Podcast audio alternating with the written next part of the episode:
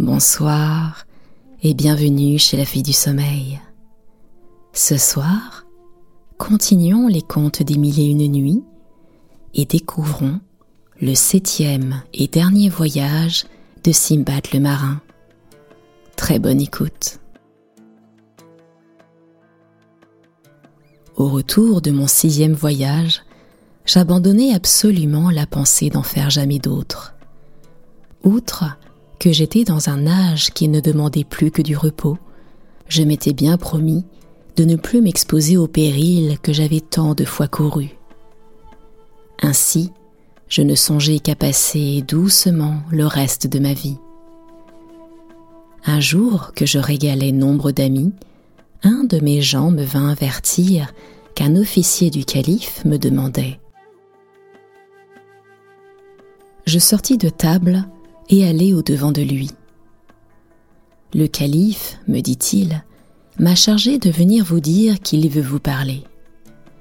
Je suivis au palais l'officier qui me présenta à ce prince, que je saluai en me prosternant à ses pieds. Simbad, me dit-il, j'ai besoin de vous.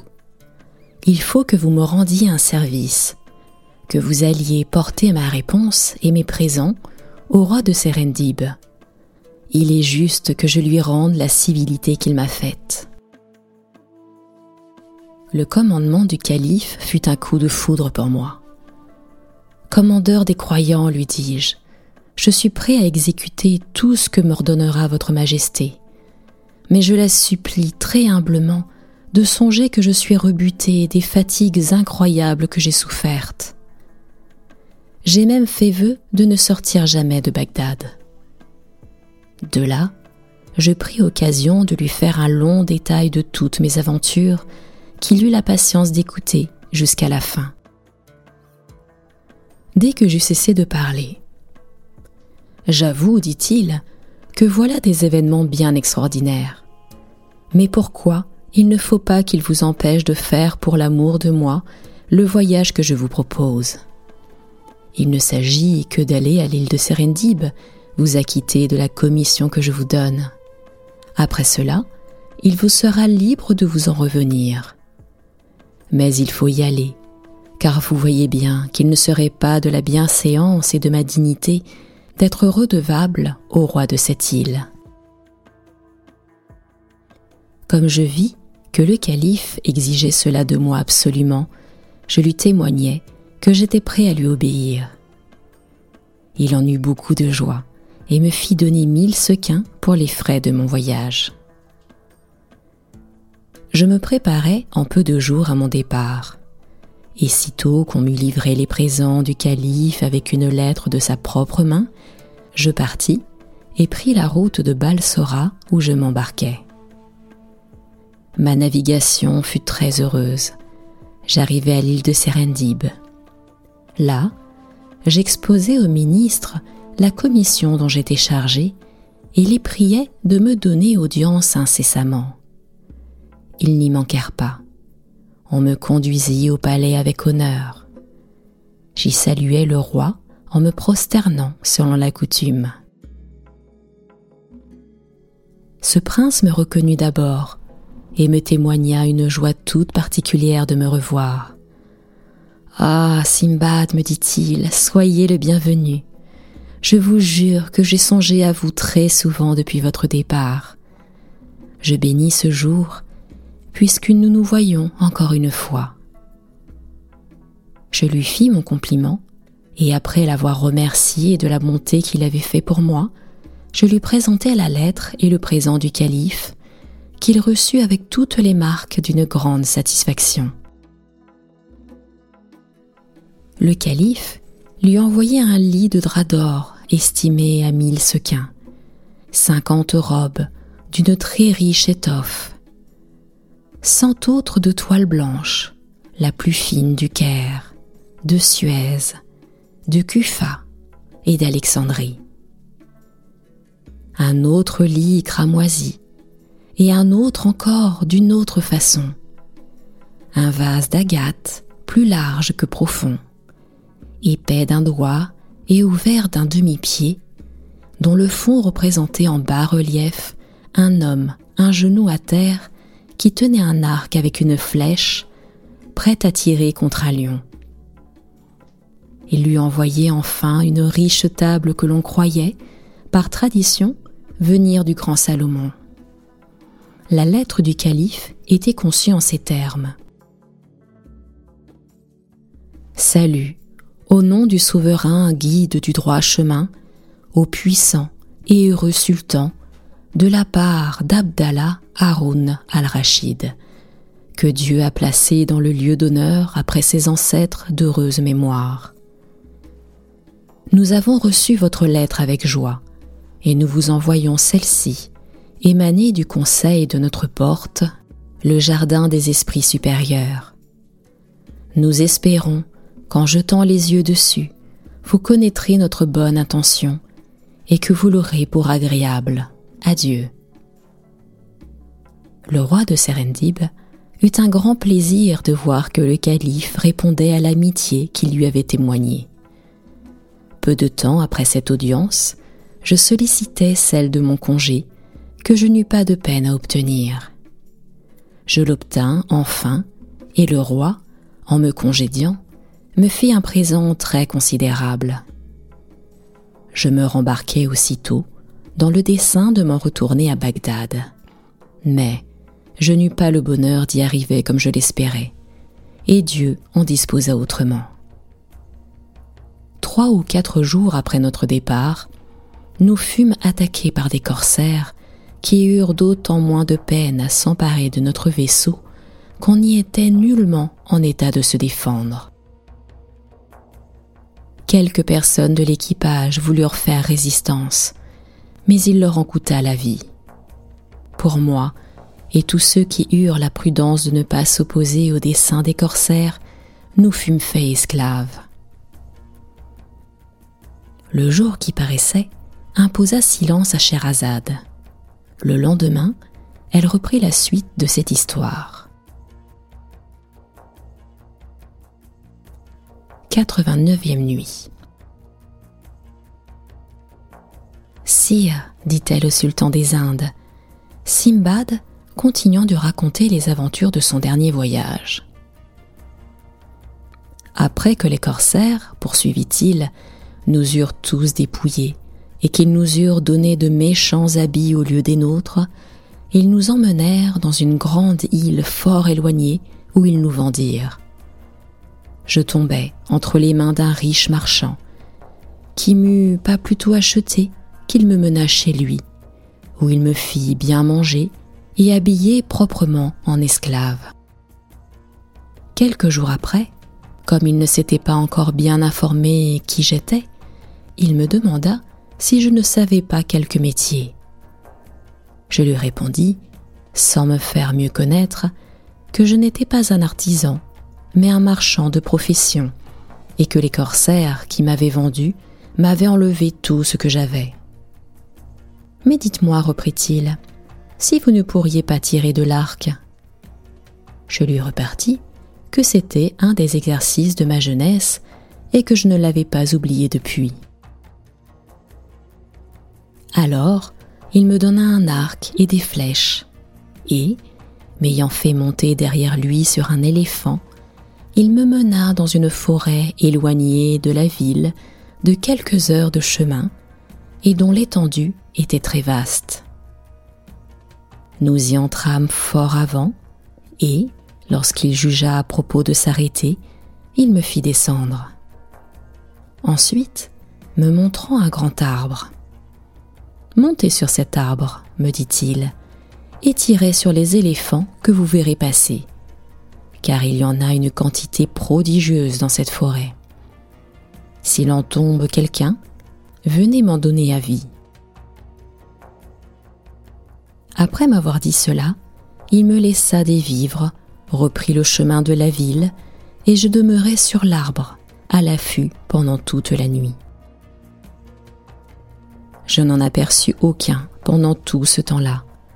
Mais le lendemain, d'abord que le soleil fut levé, j'en vis paraître un grand nombre. Je tirai dessus plusieurs flèches, et enfin il en tomba un par terre. Les autres se retirèrent aussitôt et me laissèrent la liberté d'aller avertir mon patron de la chasse que je venais de faire. En faveur de cette nouvelle, il me régala d'un bon repas, loua mon adresse et me caressa fort.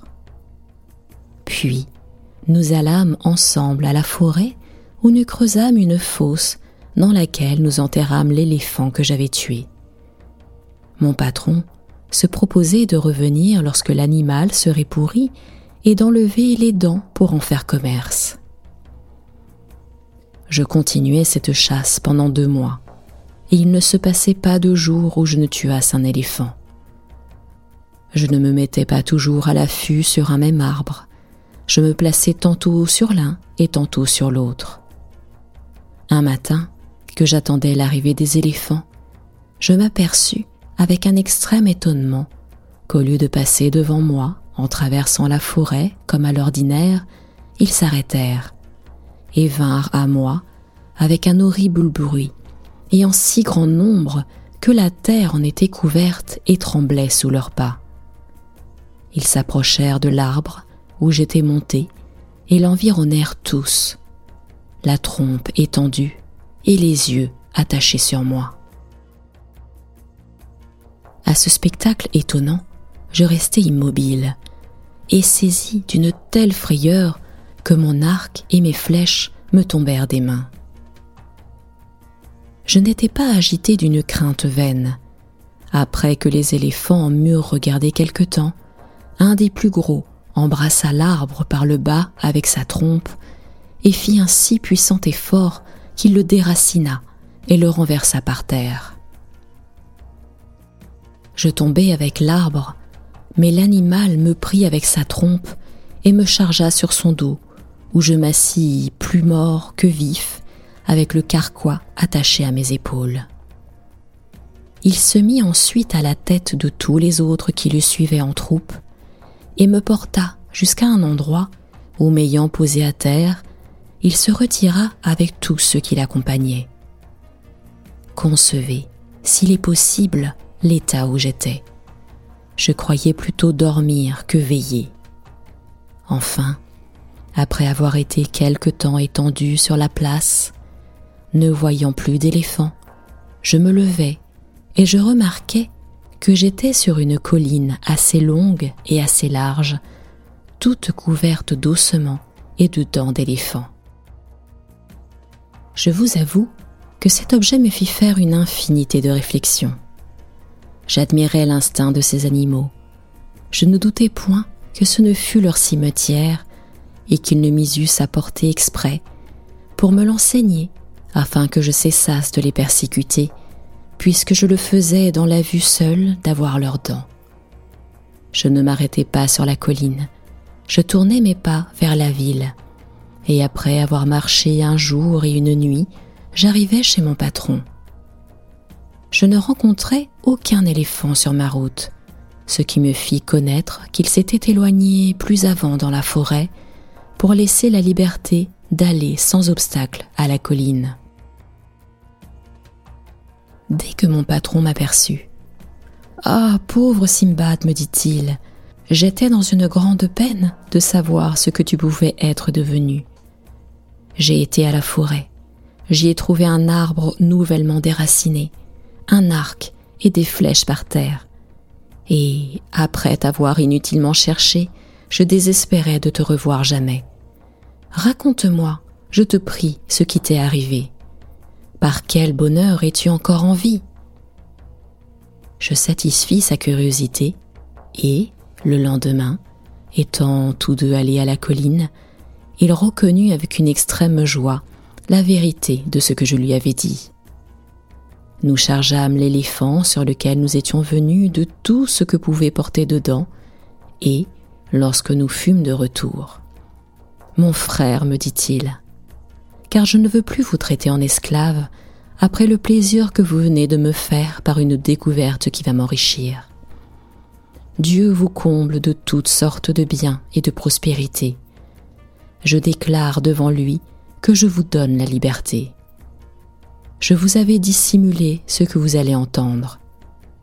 Les éléphants de notre forêt nous font périr chaque année une infinité d'esclaves que nous envoyons chercher de l'ivoire. Quelques conseils que nous leur donnions, ils perdent tôt ou tard la vie par les ruses de ces animaux.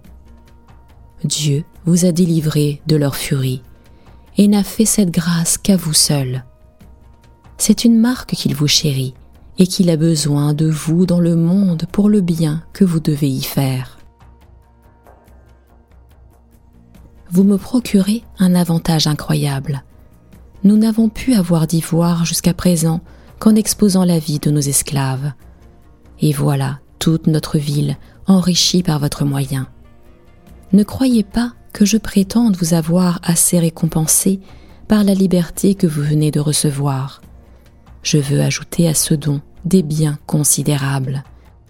Je pourrais engager toute la ville à faire votre fortune, mais c'est une gloire que je veux avoir pour moi seul. À ce discours obligeant, je répondis Patron, Dieu vous conserve. La liberté que vous m'accordez suffit pour vous acquitter envers moi et pour toute récompense du service que j'ai eu le bonheur de vous rendre à vous et à votre ville, je ne vous demande que la permission de retourner en mon pays. Eh bien, répliqua-t-il, le monçon vous amènera bientôt des navires qui viendront chargés de l'ivoire. Je vous renverrai alors et vous donnerai de quoi vous conduire chez vous. Je le remerciai de nouveau de la liberté qu'il venait de me donner et des bonnes intentions qu'il avait pour moi. Je demeurai chez lui en attendant le moçon, et pendant ce temps-là, nous fîmes tant de voyages à la colline que nous remplîmes ses magasins d'ivoire. Tous les marchands de la ville qui en négociaient firent la même chose, car cela ne leur fut pas longtemps caché. À ces paroles, Scheherazade, apercevant la pointe du jour, cessa de poursuivre son discours. Elle le reprit la nuit suivante et dit au sultan des Indes. 90e nuit. Sire, Simbad, continuant le récit de son septième voyage. Les navires, dit-il, arrivèrent enfin et mon patron, ayant choisi lui-même celui sur lequel je devais m'embarquer, le chargea d'ivoire à demi pour mon compte. Il n'oublia pas d'y faire mettre aussi des provisions en abondance pour mon passage, et, de plus, il m'obligea d'accepter les régales de grand prix des curiosités du pays. Après que je l'eus remercié autant qu'il me fut possible de tous les bienfaits que j'avais reçus de lui, je m'embarquai.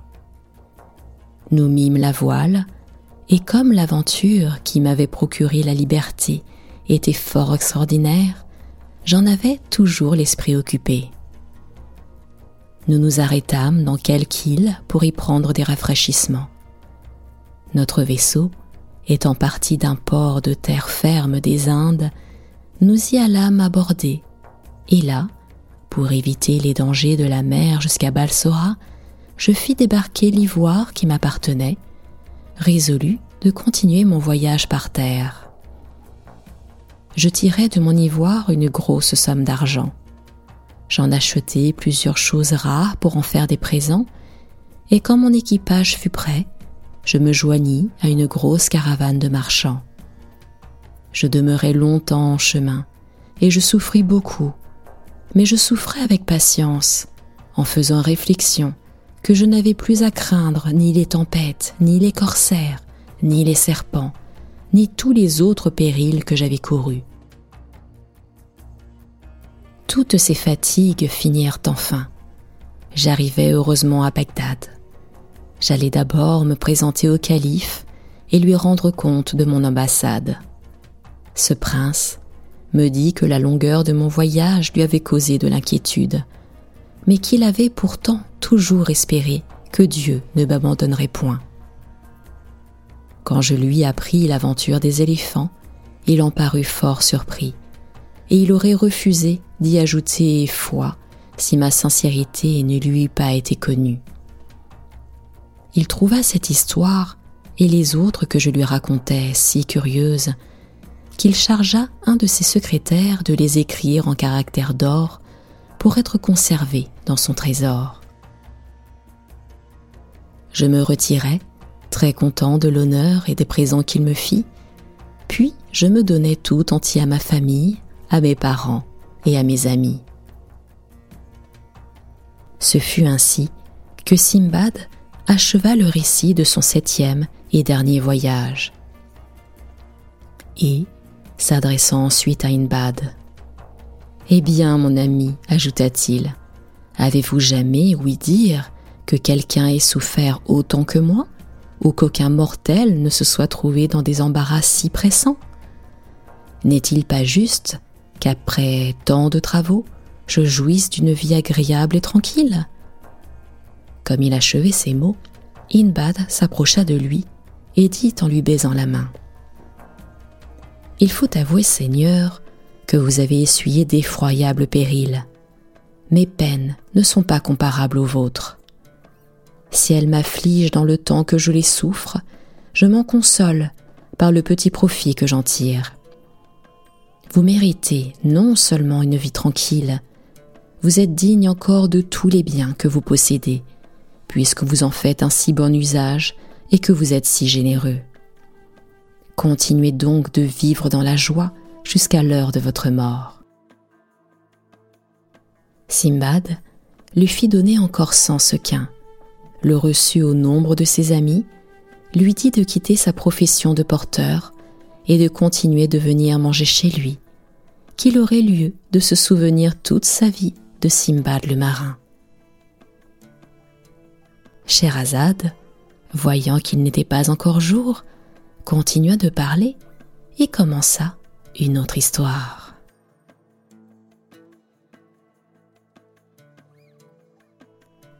C'était la fête du sommeil. Je vous retrouve très prochainement pour la suite des contes des mille et une nuits et pour découvrir l'histoire des trois pommes. À très bientôt.